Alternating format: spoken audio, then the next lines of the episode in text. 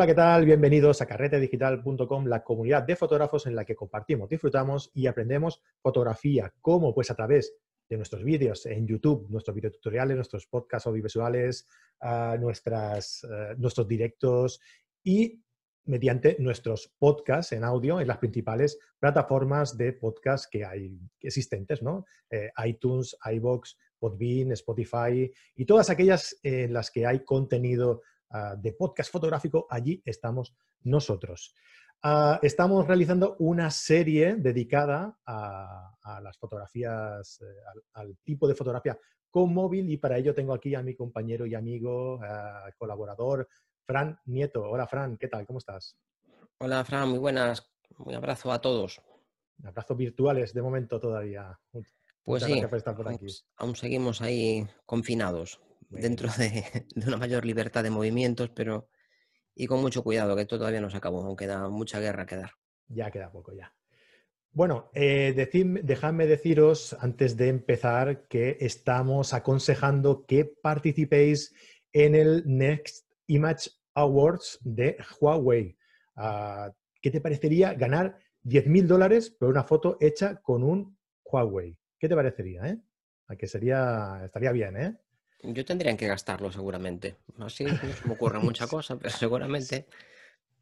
Siempre hay en qué gastarlo, Fran, no te preocupes. uh, ¿Cómo? Pues participando en el, en el Next Image Awards eh, 2020, el concurso organizado por Huawei, en el que vas a poder ganar premios, como decíamos, de hasta 10.000 dólares, varios premios de diferentes cuantías, eh, y smartphones Huawei P40 Pro.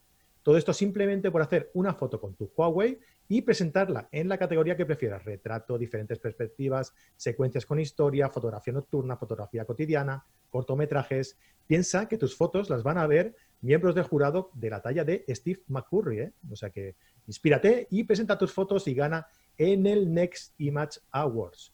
Envía tu fotografía antes del 31 de julio y puedes encontrar las bases y condiciones en el enlace que te dejamos en la descripción del programa. ¿Quieres participar? ¿A qué esperas? Participa y tu próxima foto puedes, puede hacer sonreír a alguien. ¿Tú has participado ya, Fran, o qué? No, yo estoy parado. Últimamente estoy... no hago fotos. Estoy con otras pues, cosas y no hago fotos. Anímate. Bueno, es buena época para hacer Vía Láctea, por ejemplo, ahora ya que empieza a estar muy guapa. Oye, pues el 31 de julio nos deja de... bastante margen para hacer vías ya muy altitas, ya muy verticales. Sería cuestión de probar, ¿eh? a ver cómo saldría una vía láctea con un, con un móvil de este, de este estilo. Bueno, hace poquito quedé con unos amigos ahí en Asturias y uno de ellos llevaba un móvil. Yo quedé así con cara de ¿y esto qué es? Y aquello era impresionante. Yo quedé muy tonto. De hecho, le pedí que me mandaran los archivos porque quería verlos en Photoshop después con más calma porque dije esto tiene que ser, no puede ser. Y la pues... verdad es que me sorprendió muchísimo. Hablamos, hoy vamos a hablar de, de, calidad. En el capítulo anterior hablamos de si era fotografía o no y nos toca hablar de calidad. Y calidad ya empiezan a dar mucha pues ya sabes, dile a tu amigo que, que puede participar en la categoría de fotografía nocturna. Pues sí, además tenía muy buen gusto. Un abrazo que si nos está escuchando bien sabe quién es. Vale, pues un abrazo también. A, a este, no, a este... Solo de Huawei, le toca hacer publicidad de Huawei.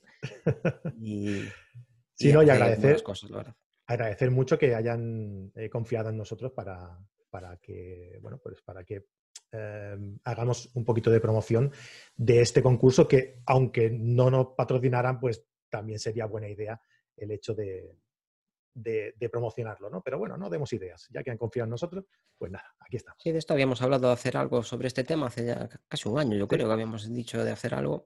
Sí, ya Pero bueno, necesitamos, necesitamos, patrocinador, no lo vamos a hacer así sin más. Necesitamos claro. alguien que, que, nos patrocine y poder poner el logotipo, que eso queda muy profesional. Además, que nos, que nos patrocine Huawei, pues oye, es buena, es buena cosa, ¿no? También. Pero para... Tenemos otro patrocinador, aunque tú no lo sepas, ¿eh? que somos nosotros mismos. Nosotros mismos nos autopromocionamos y nos autopatrocinamos porque tenemos una plataforma eh, de cursos en la que podéis eh, suscribiros simplemente por 10 euros al mes. ¿Y qué podéis encontrar en esta plataforma? Pues cursos. Cada mes aportamos un curso nuevo sobre fotografía. Este mes estamos uh, proponiéndoos el, el el nuevo curso que hemos sacado de, Fran Nieto, que lo tenemos aquí también, sobre eh, la luz, entender la luz, ¿no? ¿Qué, ¿Qué, cosa más importante hay que entender la luz? Pues ese curso lo tenéis ya a vuestra disposición si os suscribís con nosotros. Además, también tenéis masterclass exclusivas. Uh, ya tenemos, por ejemplo, una masterclass de fotografía gastronómica, otra fotografía de viaje, otra de fotografía uh, de iluminación en estudio, que con, Antonio García, que hicimos hace poco. Luego también tenemos un grupo exclusivo en Facebook en el que bueno, interactuamos allí, compartimos un montón de, noticias de actualidad, de, de novedades, Uh, y bueno, pues allí vamos, se van fraguando cositas, ¿no? Y, y nada, pues mm, eh, todo esto lo tenéis a vuestra disposición siendo suscriptores de carretedigital.com. Ya sabéis, carretedigital.com y os hacéis carreteros VIP y nos acompañáis en esta travesía eh, que con tanto gusto estamos, estamos haciendo. Y si queréis algo gratuito y decís, oye, pues no, me, no puedo gastarme yo, bueno, no te preocupes. En carretedigital.com tenéis también una pestaña en el, arriba en el menú en el que pone contenido gratis y allí tenéis uh, desde una guía de 75 consejos para mejorar tu fotografía hasta otra guía también con 21 claves para mejorar la composición de tus fotos. Además también de una, de una serie uh, de vídeos en la, en la, que podéis ver una, uh, una clase de todos los cursos que tenemos en abierto. ¿Vale? Ahí podéis descargaros todos estos vídeos y podéis acceder a una clase de todos nuestros cursos que tenemos en abierto para que podáis ver un poco de qué van todos nuestros vídeos y si, y si os gustan, ¿vale? Pues venga, sin darle más vueltas, eh, la semana pasada estuvimos hablando sobre, eh, bueno, el primer capítulo de esta serie que vamos a hacer sobre fotografía móvil. Eh, estuvimos hablando sobre el concepto de fotografía, ¿no? Sobre si un fotógrafo necesita una, un equipo de gran calidad, necesita un móvil, ¿qué necesita ¿no? para, para ser fotógrafo, ¿no? para realizar fotografías, qué equipo necesita. ¿no? Pues en el, en el, capítulo anterior, si no lo visteis, podéis recuperarlo y, ver lo que comentábamos. Y hoy vamos a ver uh, qué calidad nos proporciona uh, un, necesitamos o nos proporciona un equipo uh, de fotografía móvil, en este caso, como estamos hablando, para, bueno, pues para realizar buenas fotos, ¿no, Fran? ¿Qué, qué necesitaría un móvil para, para tener fotografía de calidad? Bueno, en realidad estos capítulos que estamos haciendo sobre telefonía móvil son más bien una disculpa para hablar de fotografía y un poco de filosofía, de historia. Estamos hablando un poco así, moviendo un poco los argumentos y dando motivos para pensar. Mm, la mayor parte de las ocasiones en las que hablo de, fotografía acabamos hablando de trastos. Y me, me, doy cuenta de dos cosas muy diferentes. Cuando hablo con gente que, que de esto pues tiene otra profesión y, le gusta la fotografía, normalmente usa el argumento de calidad para justificar que tiene que cambiar el equipo. ¿no? Es que no me da la calidad. Cuando hablo con profesionales es que el argumento que se da siempre es el de amortización. Si esto te va a generar ingresos, me lo compro, y si no me va a generar ingresos, no me lo compro, porque es, es sencillo. Aquí nadie habla de calidad. Para un profesional la calidad de una fotografía se mide porque te la compren.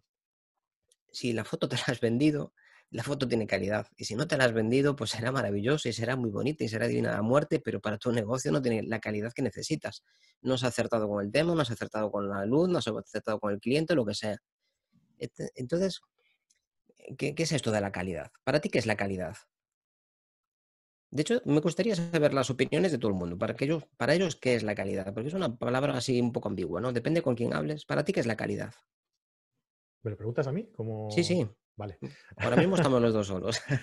a mí, como de calidad en una fotografía, mmm, a mí personalmente siempre, siempre, siempre he pensado que la calidad en una fotografía eh, son los elementos que la componen y el momento en el que la fotografías. Eh, es decir, eh, más que una calidad técnica, para mí es una calidad uh, a la hora de, de, de captar esa, ese momento con nuestra cámara, ¿no? Que sería una combinación entre, entre luz, entre momento y, un poco entre, entre luz y entre momento, un poco entre esto, ¿no? Un poco eh, una combinación entre, entre estos conceptos, ¿no? Luego, evidentemente, también tiene que tener un mínimo de calidad técnica, ¿no? Pero para mí una buena fotografía, uh, una fotografía de calidad, podría llegar a serlo una fotografía que técnicamente no fuera, no fuera una, una magnífica fotografía, ¿no? Sí, entonces tus argumentos de calidad para ti no sería el trasto con el que lo hagas, sino que sería lo que muestras. Salvo que, por lo que estás contando, que hagas, por ejemplo, una fotografía con muy pocos valores de luminosidad y que apareciera ruido. Bueno, entonces dejaríamos fuera del espectro de todas las fotografías del mundo mundial, aquellas fotografías que hayan hecho los fotógrafos con sensibilidades de más de 100 ISO, o más de 25 quizá. Todos los que han hecho fotografía que no tenga una gama cromática súper guapa y súper divina de la muerte con las últimas películas que se han vendido, todas esas las quitamos. No son fotografías. Todas las fotografías que se han hecho con cámaras que no sean de formato grande, hoy en día pues no valdrían las cámaras de 35 milímetros, ni las full frame, ni las APS, porque hay cámaras de formato medio con respaldos como los de Hassel, los de los de o, Sinar, que dan mucha más calidad, porque si nos estamos centrando en el nivel del ruido, todas las fotos que estamos haciendo ahora no tendrán ninguna calidad cuando venga la siguiente generación de cámaras. Entonces estamos rompiendo con todo el pasado, solo valen las fotografías actuales. Se acabó la historia. Mira, la historia de la fotografía es bastante convulsa y está llena de egos, como toda la historia de la humanidad en realidad. Mira, al principio los argumentos que se daban para mejorar la fotografía sobre todo estaban relacionados con el tiempo de exposición. Las primeras exposiciones eran de decenas de horas y aquello pues llegó Daguerre y dijo, pues, esto aquí no vamos a ningún lado, o sea, no podemos hacer un retrato de una persona en un cuarto de hora. Entonces ah, empezó a mejorar la, patente de Nieve, mm, empezó a mejorar aquello, tenía unos conocimientos químicos, empezó a mejorar, mejor y logró un resultado inesperado. Logró que la gente dejara de hacer retratos de sí mismas para regalar o para poner en su casa y se hicieran fotografías. Pero esto era despectivo. El que tenía dinero de verdad se seguía yendo el retratista. Y nació una generación completa de retratistas, sobre todo en París, que hicieron así mucha, mucha burla. Entre ellos destacó Nadar, que siguió mejorando las técnicas fotográficas, siguió mejorando la, la parte de exposición, porque lo que quería él era lograr un retrato que no hubiera que poner una silla a la persona fijándole en la cabeza para que pudiera estar allí durante pues, tres, cuatro minutos completamente quieta y que quedara bien. Y además, los estudios de los fotógrafos por aquel entonces eran la parte alta de los edificios, con superficies muy acristaladas, casi invernaderos, digamos, para que entrara luz. La calidad en aquel momento estaba en el tiempo de exposición. No estaba ni, ni la profundidad de campo en ningún otro lado, esa era la calidad, porque si no, no te permitía hacer fotos.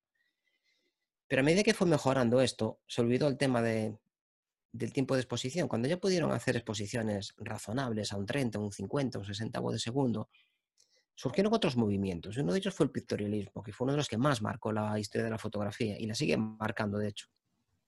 Nació en 1880 y surge, como no podía ser de otra forma, porque un grupo de personas se creían mejores que otras y reaccionaron frente a las fotos de aficionados de, los que usaban pues, las cámaras Kodak por aquel entonces.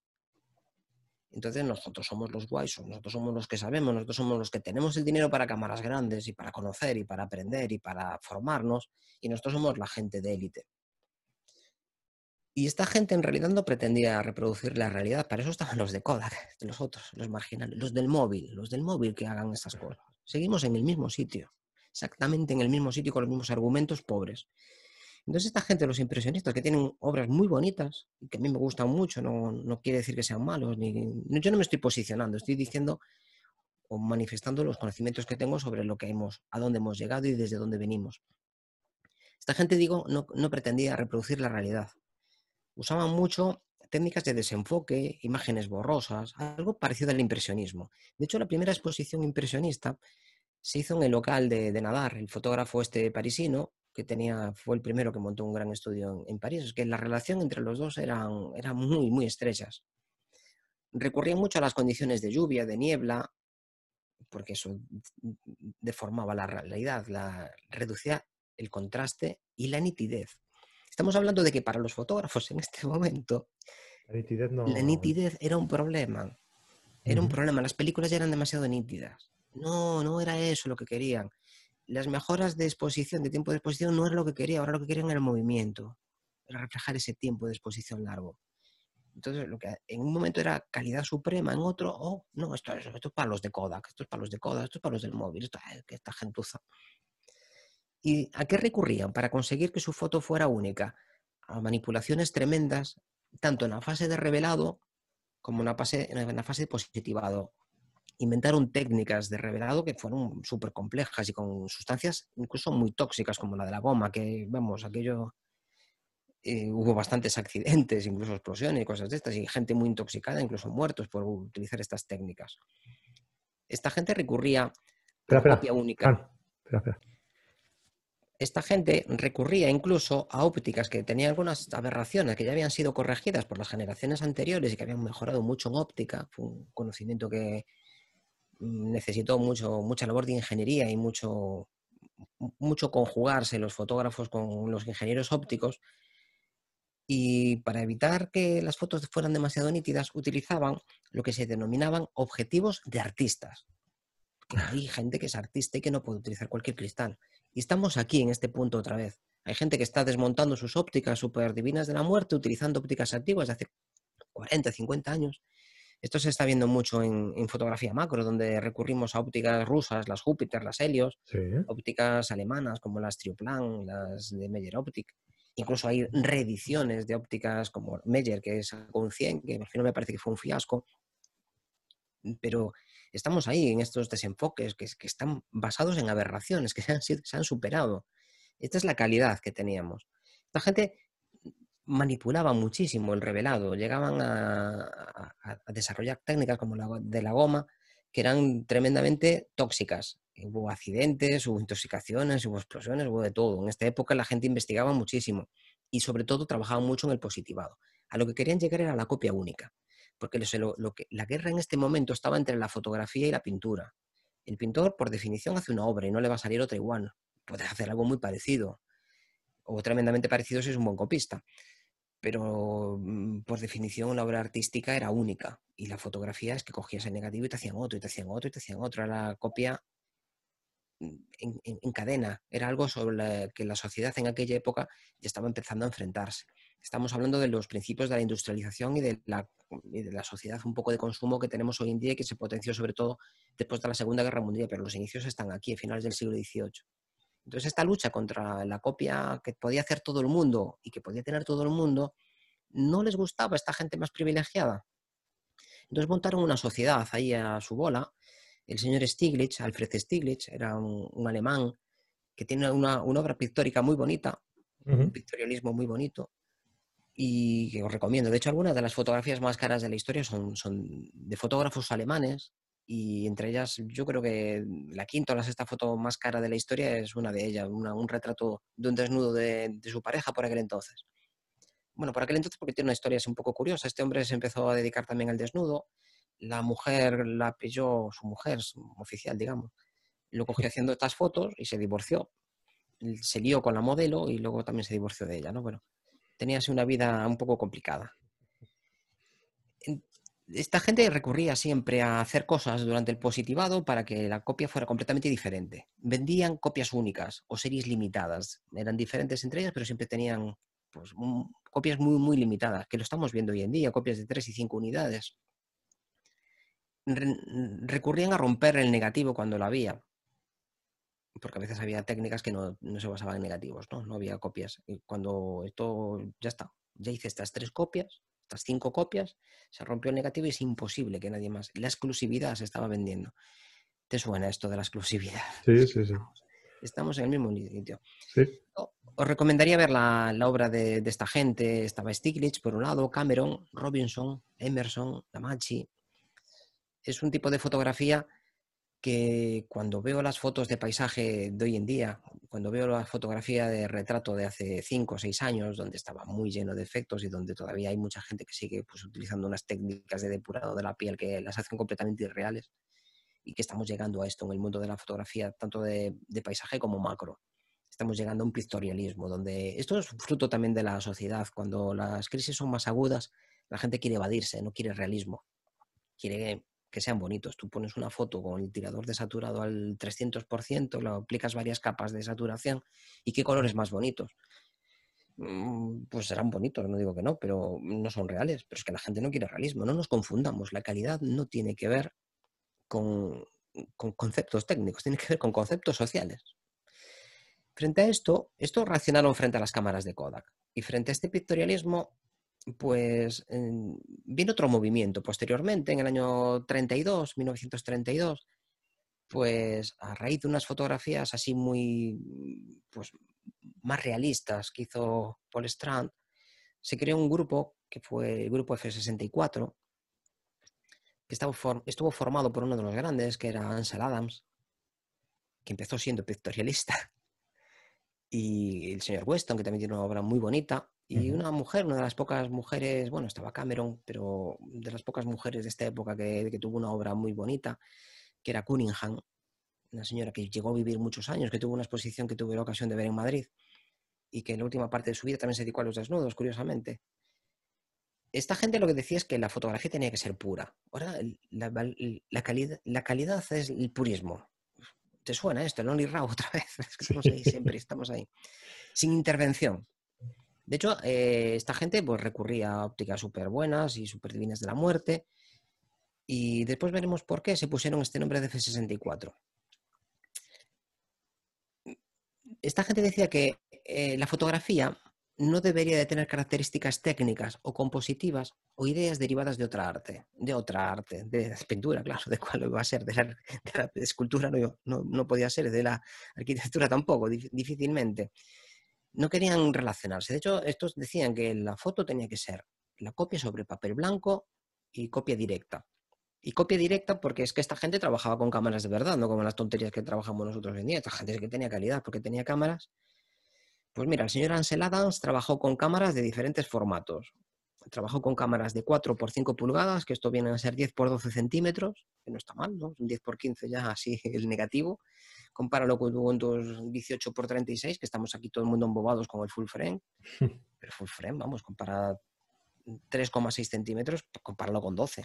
Pero esta era la cámara de juguete que tenía, una, una Arca Swiss, que fue la que dio nombre, bueno, la que dio pues muchísimas cámaras de banco, de, cámaras de verdad, con descentramientos y demás. Y la que dio lugar a, las rótulas que tenemos hoy en día de tipo Arca. Son los que las inventaron. Una, sacaron una rótula muy pequeñita, también la había uno, que tuve ocasión de comprarla y que la verdad que funcionaba muy bien. Trabajo de ingeniería de relojeros. Pero es que Ansel, esa era la pequeñita que llevaba. En alguna ocasión tiene trabajado con 35 milímetros, pero poco. Después tenía una foto mm, panorámica que trabajaba con 7 por 17 pulgadas. Y esto es 17 por 43 centímetros, el negativo. Qué barbaridad. Y luego tenía la cámara con la que hizo prácticamente todas las fotografías que conocemos, algunas de ellas trabajando para, para el, pues, para el gobierno de los Estados Unidos, algunas fotos muy, muy, muy conocidas de pues la autoría es de Ansel, pero los derechos de autor son del gobierno de los Estados Unidos. De hecho, hubo bastante controversia con algunas fotos de cuándo se habían hecho, porque si fue antes o después de, su contrato. Y la cámara habitual de Ansel, esta que, vemos encima del, del, coche y todas estas cosas, era de 8 por 10 pulgadas, que son 20 por 25 el negativo. El negativo. Entonces, por esta gente, por eso hacía copia directa. Hacía la copia directa, ponía el negativo, ponía el papel debajo, decía lo, lo que llamamos, pues... Mucho mérito, ¿eh? Los contactos, son contactos, directamente son contactos. Y esta gente, fíjate que Ansel Adams es conocido por el sistema de zonas. Y el sistema de zonas es que otra cosa tendrá, pero eh, manipulación en el positivado tiene, porque en función de, lo, de, la visualización que hayas tenido de la foto, es lo único que se distingue un poco del pictorialismo, que se iban un poco a probar. Cuando tú decides que este negativo lo voy a procesar incrementando el tiempo de exposición para conseguir más o menos contraste en la copia, y me lo llevo a la ampliadora y empiezo a hacer reservas, a hacer quemados por todos lados, que yo mm, capaz no tendría, pero eh, sería una edición muy, muy de, 300 capas. las copias que tiene Ansel Adams son de de muchísimas capas en Photoshop. Y, pero mira la manipulación que tenía, la manipulación que tenían los pictorialistas comparado con la manipulación que sugerían Seladans en sus libros, es que era, vamos, similar, similar. Pero estamos hablando de cosas muy distintas. Aquí lo que primaba era la profundidad de campo, que todo estuviera nítido. Todo estaba nítido. De hecho, es una de las características de F64. Y todo nítido hoy en día, mm, esto es calidad hoy en día aceptaríamos, hoy en día que nos estamos comprando ópticas de 1,4, que estamos babeando porque hay ópticas de 0,95 y estamos aquí hablando de que la, calidad es que esté todo nítido. Pero mira, fíjate, que esta gente trabajaban todos con cámaras de verdad, de las que digo yo de verdad, que tenías que llevarte un burro para ir con ellas porque tú no podías con, con el trasto, ¿no? Porque estamos hablando de cámaras de 15, 20, 25 kilos. Entonces, yo me río ahora de los fotógrafos que tengo mucho equipo y pesa mucho, entonces necesito, necesito, necesito, bueno, necesito. Todos los fotógrafos necesitan algo, comprar algo para ser más felices. Por esto, en el medio de, los pictorialistas y los realistas, eh, hay una cosa que ha revolucionado el mundo de la fotografía, mm, yo creo que más que cualquier otra cosa, y es la aparición de las cámaras Leica, la cámara de formato de 35 milímetros. La primera nació en 1913, fue un prototipo que desarrolló Barnack, uno de los ingenieros de Leica. Y este hombre, pues, él podía desarrollar una cámara y podía desarrollar un concepto. Lo que quería era una cámara ligera para ir a la montaña y hacer fotos, pero la calidad era poder irse en el burro detrás con la cuerda allí y subir a donde quisiera hacer una foto. Y estamos hablando, Ansel Adams llevaba 20 negativos, llevaba 20 placas y ya bastante llevaba, claro. Y en un carrete de estos llevaban 36 copias. Bueno, al principio los hacían de 40, pero dependiendo del grosor de la película, a veces no entraban bien en el chasis y al final se dejaron en 36. Y como no podía desarrollar película, lo que usó fue la película del cine, que la que estaba disponible. Por aquel entonces otra cosa no habría, pero películas hacían muchísimas. Y este negativo, en vez de correr en vertical como en el cine, lo hizo correr en horizontal. Entonces, en vez de 18 por 24, quedó el 24 por 36, que son hoy en día los formatos de full frame y APS, con pequeños milímetros de diferencia según el fabricante, pero son esos. Y el, mira, fíjate lo bonito de esto. Kodak un poquito más adelante dijo que yo tú disparas y nosotros hacemos el resto. Y aquí Barnack sacó un comentario que a mí me gustó mucho. Negativos pequeños, imágenes grandes. Y esto revolucionó el mercado, porque hubo muchas burlas respecto a estas camaritas, porque tú imagínate una cámara con un formato de 20 por 25 centímetros frente a 18 a 24 por 36 milímetros, de, casi 4 centímetros a 25. La diferencia de superficie es brutal. Es brutal. De poder hacer una copia de 20 por 25, donde cada molécula de plata se transfiere a un, a un papel, a tener que ampliarlo pues 10 veces, la diferencia de calidad, hombre, otra cosa no podemos decir, pero la diferencia de calidad en visualización, en, textura, es, vamos, abrumadora.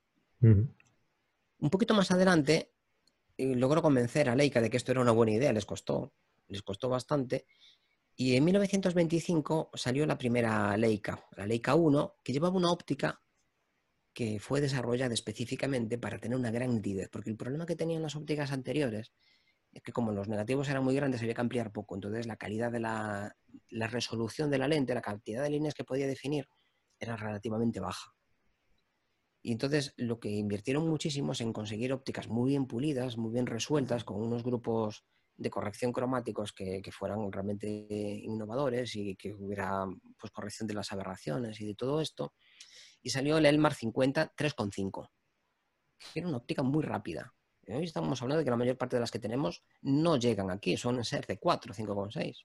Y si te gastas más dinero, pues puedes llegar a 2,8 o incluso 1,8, 1,4, ¿no? Sobre todo ópticas fijas, pero que estamos hablando de 1925, que hace 100 años de esto. Mm. Entonces, esto fue en el año 25.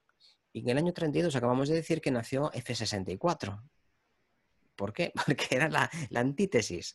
Bueno, vosotros vais hacia 3,8, hacia 3,5, hacia 4, y nosotros vamos para el otro lado. Es que las cámaras de este momento tenían F22, tenían F16, pero no tenían 32, no tenían, y 64 las tenían sus grandes cámaras. Esta era la marca distintiva los pictorialistas se montaron un club privado donde podías ingresar solo por invitación. F64 vivió muy poco tiempo, pero vamos, se lo guisaron y se lo comieron ellos. Y Leica fue por su lado. Y gracias a Leica nacieron las ópticas intercambiables un poco más adelante, en el año 30. Añadieron al sistema un, 35 y un 135, que esto era otro mundo. Ya no tenías unos trastos enormes, unos cajones enormes, sino que podías llevarte la cámara a cualquier sitio. Y a cualquier sitio quiere decir que te la puede llevar una guerra. Mira, las primeras guerras que, se reflejaron en fotografía, la primera guerra que, yo sepa fue en el año 53, 1853, que fue la guerra de Crimea. Y un poquito más adelante, que eran fotos de cadáveres, básicamente, y de posados, porque no se podía hacer otra cosa. que eso estuviera quieto, claro. Que se estuviera quieto, efectivamente. el problema era el tiempo de exposición y, y, las placas que se rompían, porque eran placas, en su mayor parte eran, eran de cristal y se rompían. Entonces era una cosa muy delicada, muy delicada, y que cada vez que disparabas, que si tú te llevabas 50 placas, estábamos hablando que te llevabas unos cajones enormes.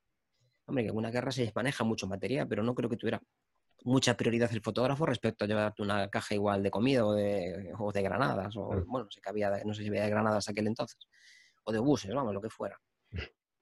Entonces, en, un poquito más adelante, en el año 33, un poquito después de que naciera F-64, las Leica llegan a unas cosas que técnicamente eran increíbles. Por un lado, llegan a un segundo y ya te permitía hacer sedas, inventarte cosas que antes no se podía. Esto es calidad. Y por otro lado, te permitía llegar a un milavo de segundo. Que un milavo de segundo, hay muchas cámaras hace relativamente poco tiempo que no llegaban. Mis primeras cámaras llevaban un 500. Y estamos hablando del año 33, que mis primeras cámaras son de los años 90. Y, todavía están por ahí atrás. Y llegaban un 500. Mis primeras ventas llegaban un 500. Y no llegaban más allá. Y las buenas y las demás, y ya cuando nacieron el 1, 2 miravos de segundo fue una auténtica revolución. Y esta gente, estamos hablando de hace 100 años prácticamente. Pero claro, todo esto no iba a pasar así desapercibido. De hecho, hubo, siempre se critica a lo que, a lo, al resto. Criticamos a lo anterior, criticamos a lo que vendrá después porque son petardos, criticamos a lo contemporáneo, siempre estamos así, como seres sociales que somos, nunca estamos contentos con el resto.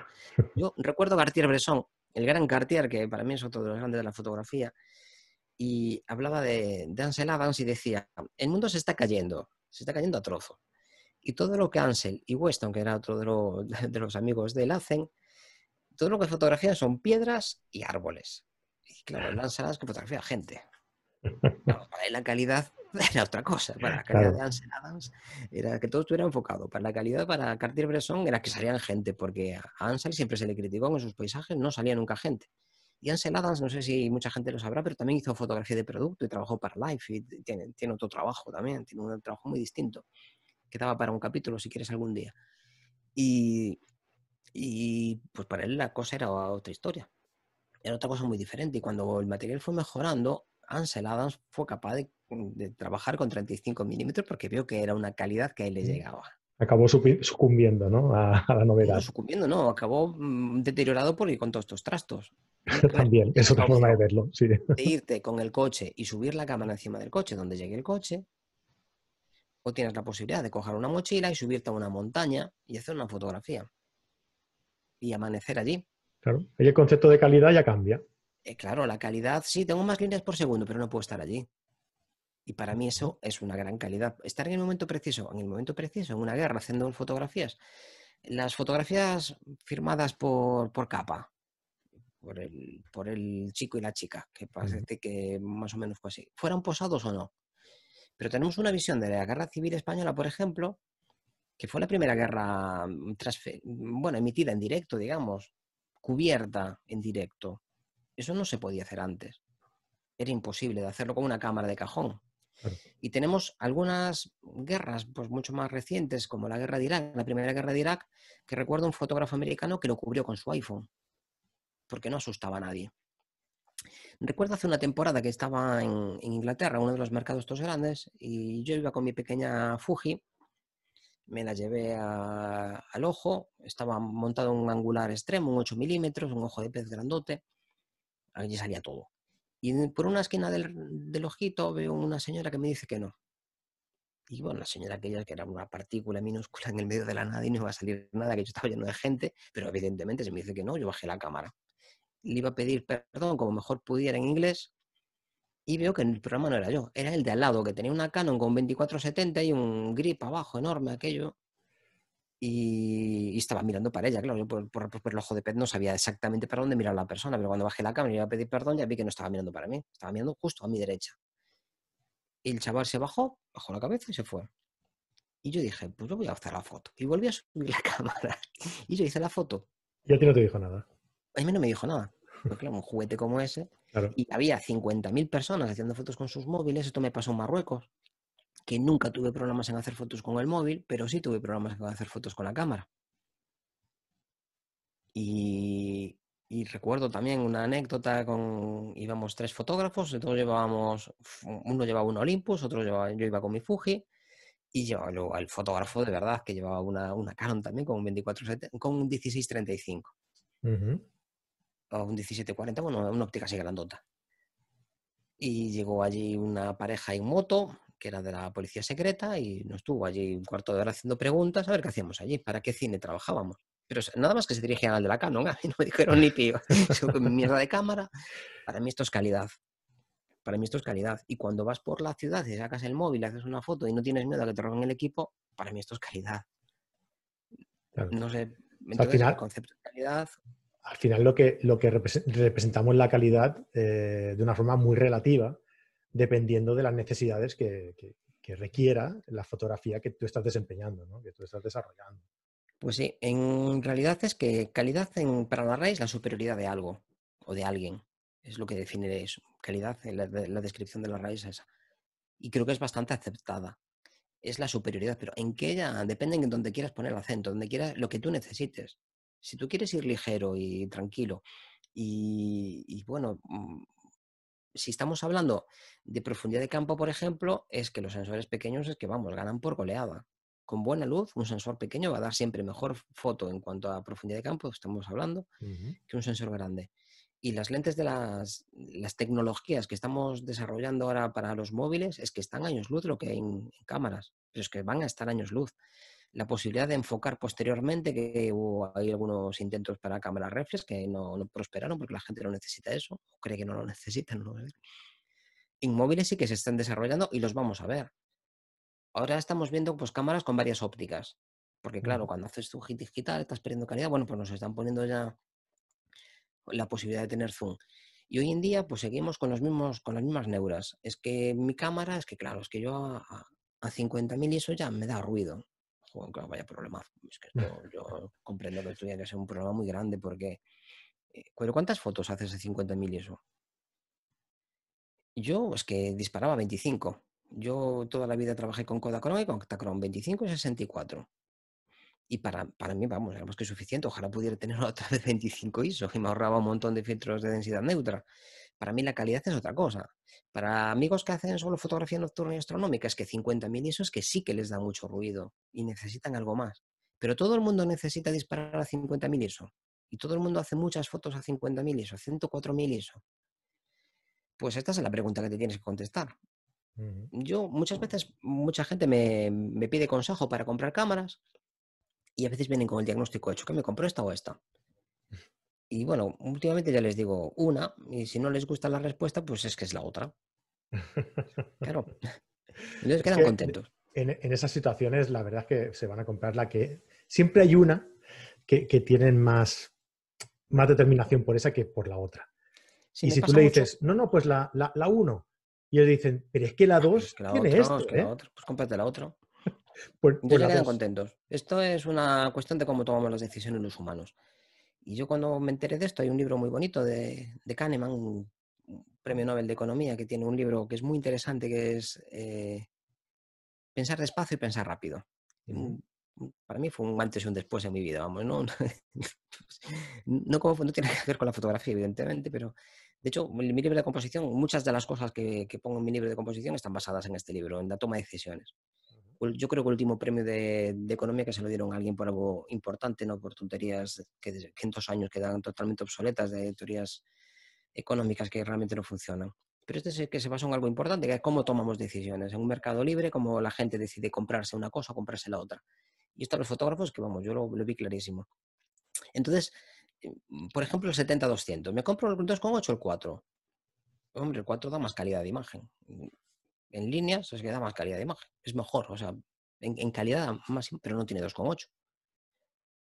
Tú vas a usar muchas fotos a 2,8, necesitas ese desenfoque o, ese tiempo de exposición, lo vas a necesitar, lo compras y te llevas un kilo más.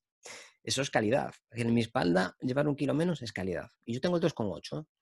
Tengo varios 2,8, siempre he tenido 70-200, pero casi nunca lo llevo. Mm, claro. Y tengo, y tengo 300 2,8 también, pero casi nunca los llevo los llevo cuando voy a hacer algo concreto y a veces los echo de menos. Y bueno, pues hoy no lo traje, no lo puedo usar. Cuando, mm, cuando, llevo, cuando llevo un 302,8 es que voy a hacer algo concreto y no me llevo otras cosas. Me llevo la mochila grande porque es un trasto de cuidado y me llevo ahí por los 5 o 6 kilos de trastos y sé a lo que voy. Pero eso no es calidad de vida. No me puedo llevar el 300 y el 70-200 y, unos, y, un, y un macro y, y dos flashes, que no puedo Eso ya lo hice cuando tenía 25 años y sí quedé. Eso es calidad, eso es calidad de vida. Entonces, eh, hay un punto medio en el cual todo el mundo tiene que situarse. Y, Digamos que es una balanza, ¿no? Digamos que es una balanza y tú tienes que poner en ambos extremos lo que es para ti la, calidad, pero no solo de imagen, sino calidad de imagen, calidad de vida, calidad de equipo, calidad técnica, y, tienes que valorar en qué punto si queda. un recuerdo, necesitas una foto que no tenga absolutamente nada de ruido. Mm, realmente no, yo creo que realmente no. Además, hoy los programas funcionan muy bien y para una foto que puedas ver en tu tele o una copia 10x15, es que a 10x15 no hay ruido que valga, vamos, puedes tener más o menos definición, pero el recuerdo lo vas a tener igual. Y hay mucha gente que me preguntaba por las cámaras, te decía. Y yo les pregunto, ¿qué vas a fotografiar? Entonces quedan así. Pues es una pregunta fundamental. Vaya. Claro, es fundamental porque, eh, mira, es que yo quiero fotografiar bichitos, ¿vale? Necesitamos tener un macro potente. Y quiero también fotografiar a pajaritos. ¿vale? necesitamos un 500 F4. Ah, y también quería fotografiar a mi mujer, claro, y a mis hijos, claro. Y sobre todo cuando vamos a los parques de atracciones, que nos gustan mucho. Entonces dices, uy. Y le recomiendas, pues mira, cómprate una cámara compacta que tenga una focal larga. Ah, pero yo quiero una reflex. Que dan más, dan más calidad, ya, seguramente. Te den una mejor sensación de ruido, sean más rápidas, sean más fotogramas por segundo, hagan más cosas, eso es más calidad. Pero cuando vas al parque de atracciones, tú te vas a ir con la cámara y con una mochila a subir una montaña rusa y vas a dejar la cámara con la mochila en la consigna mientras te tiras con tu hijo en la montaña rusa y te mojas allí todo en verano. Ah, no, yo la quiero llevar. Entonces no puedes. Es que no puedes, es que son incompatibles. Mm, te dejan llevar el móvil, no hay ningún problema. En la cola, y está, hombre, en la atracción no te vas a poner a hacer fotos. Bueno, hay gente que lo hace, pero no, no es una buena idea.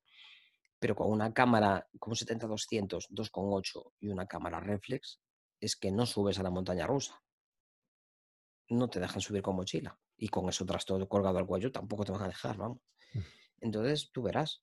Y si y te vas a ir a hacer pajaritos con una óptica para hacer pajaritos, yo uso un 300 y un 500.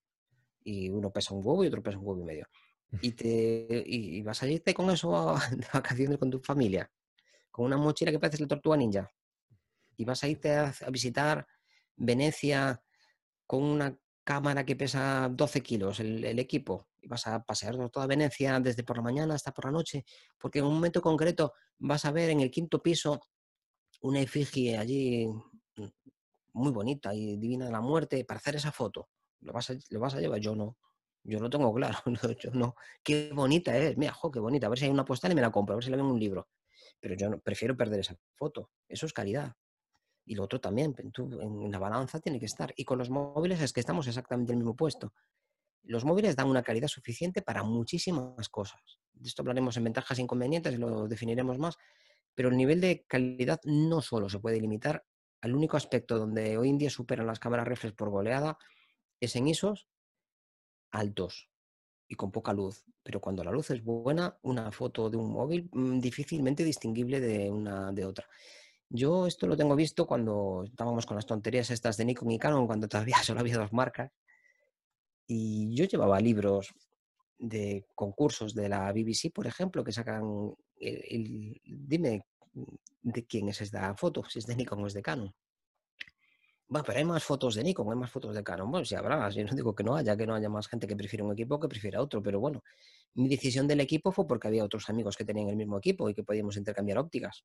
Una decisión súper profunda ¿eh? y súper meditada.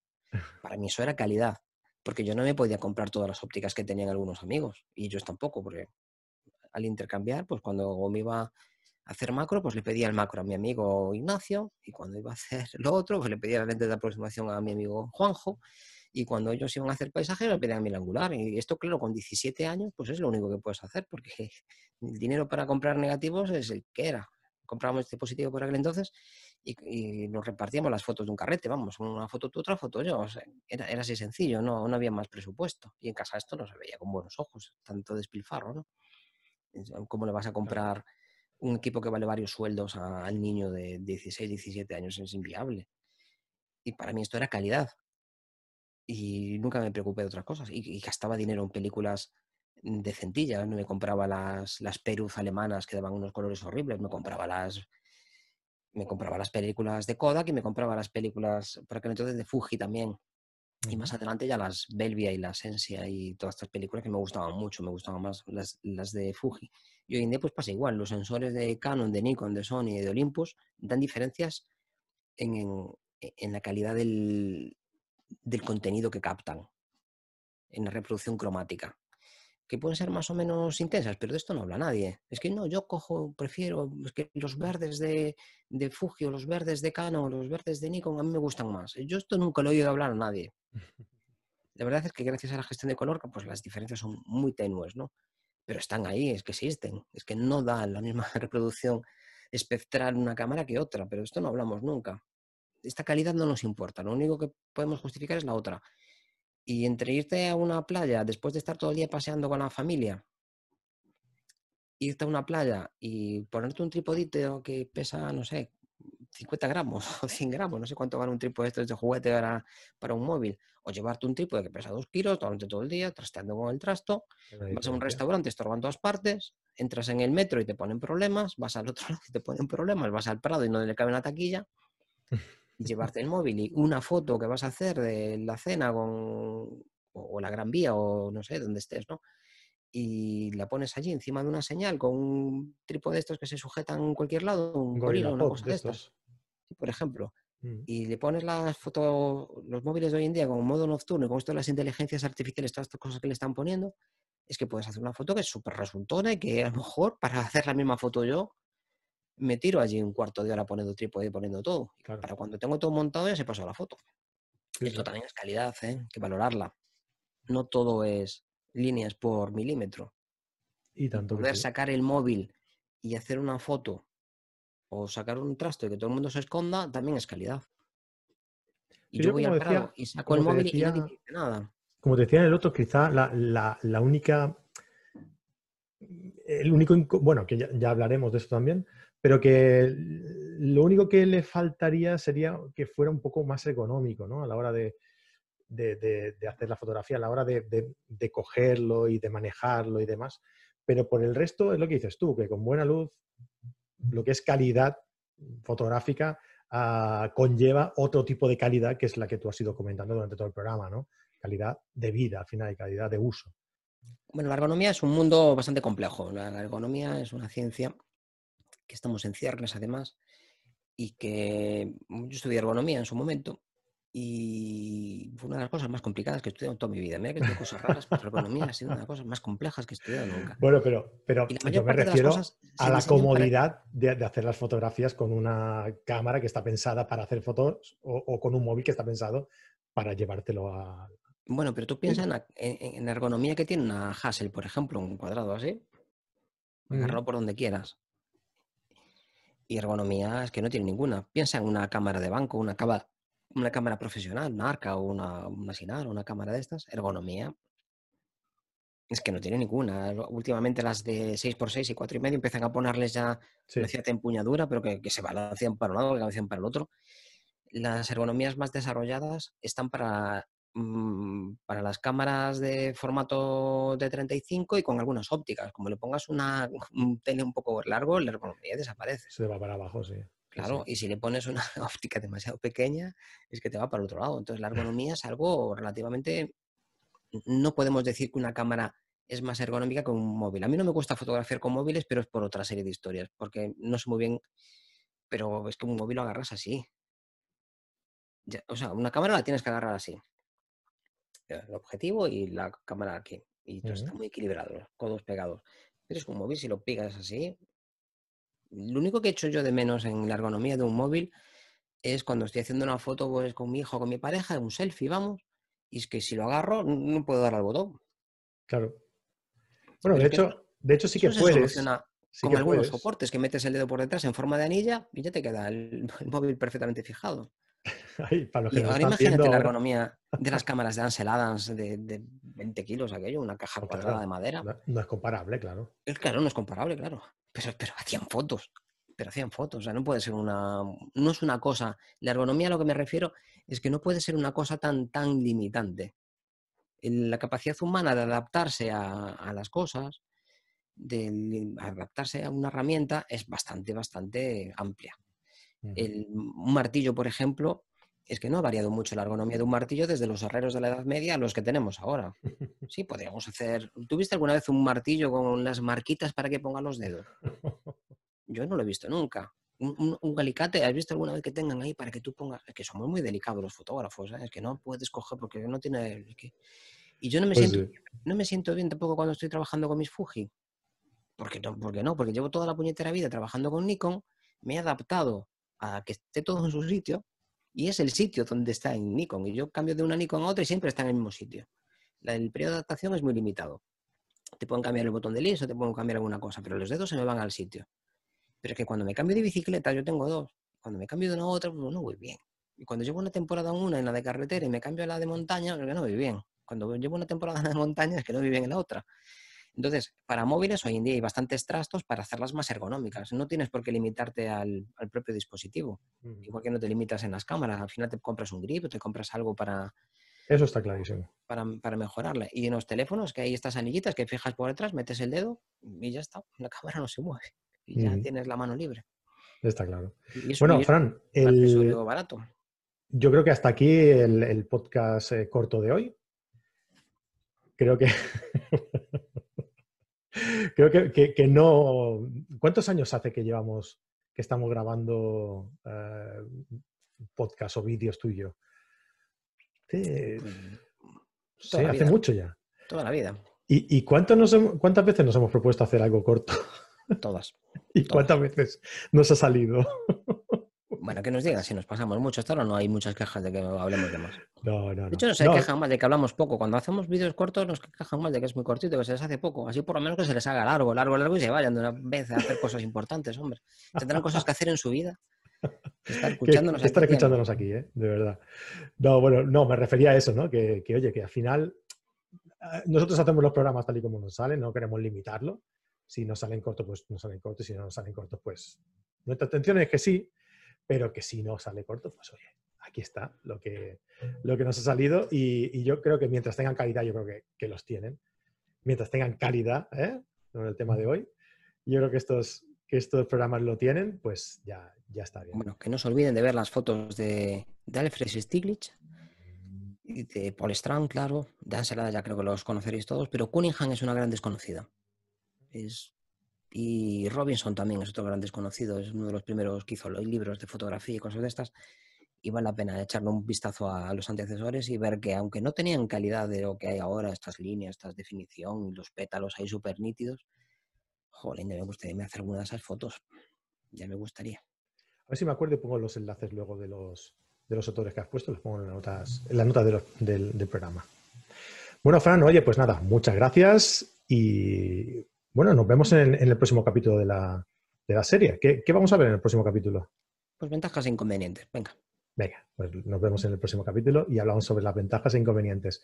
Lo que sí que me gustaría recordaros es que no, os eh, olvidéis del, concurso que estamos, eh, que estamos anunciando, ¿no?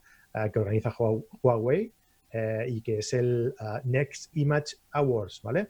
Que podéis participar en las categorías de retrato de diferentes perspectivas, de secuencias con historia, de fotografía nocturna, fotografía cotidiana y cortometrajes y podéis ganar hasta 10.000 eh, dólares en premios y smartphones Huawei P40 Pro, ¿vale? Así que participad, os dejamos el enlace en la nota del programa, eh, participad y, y, nada, oye, que si ganéis que si ganáis, mm, hacednoslo saber, ¿vale? Eh, decís y compartid, por Dios, compartid, no seáis egoístas. Claro, compartid. Si esto, que os habéis enterado gracias a nosotros. Claro, hombre.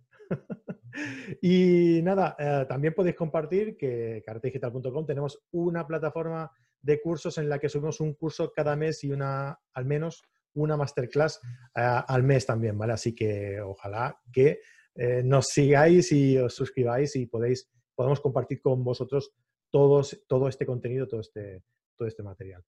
Uh, Fran, lo dicho, muchísimas gracias por compartir tus conocimientos con todos nosotros y nada, nos vemos la semana que viene. Un abrazo. Pues un abrazo a todos, un abrazo muy apretado, como siempre.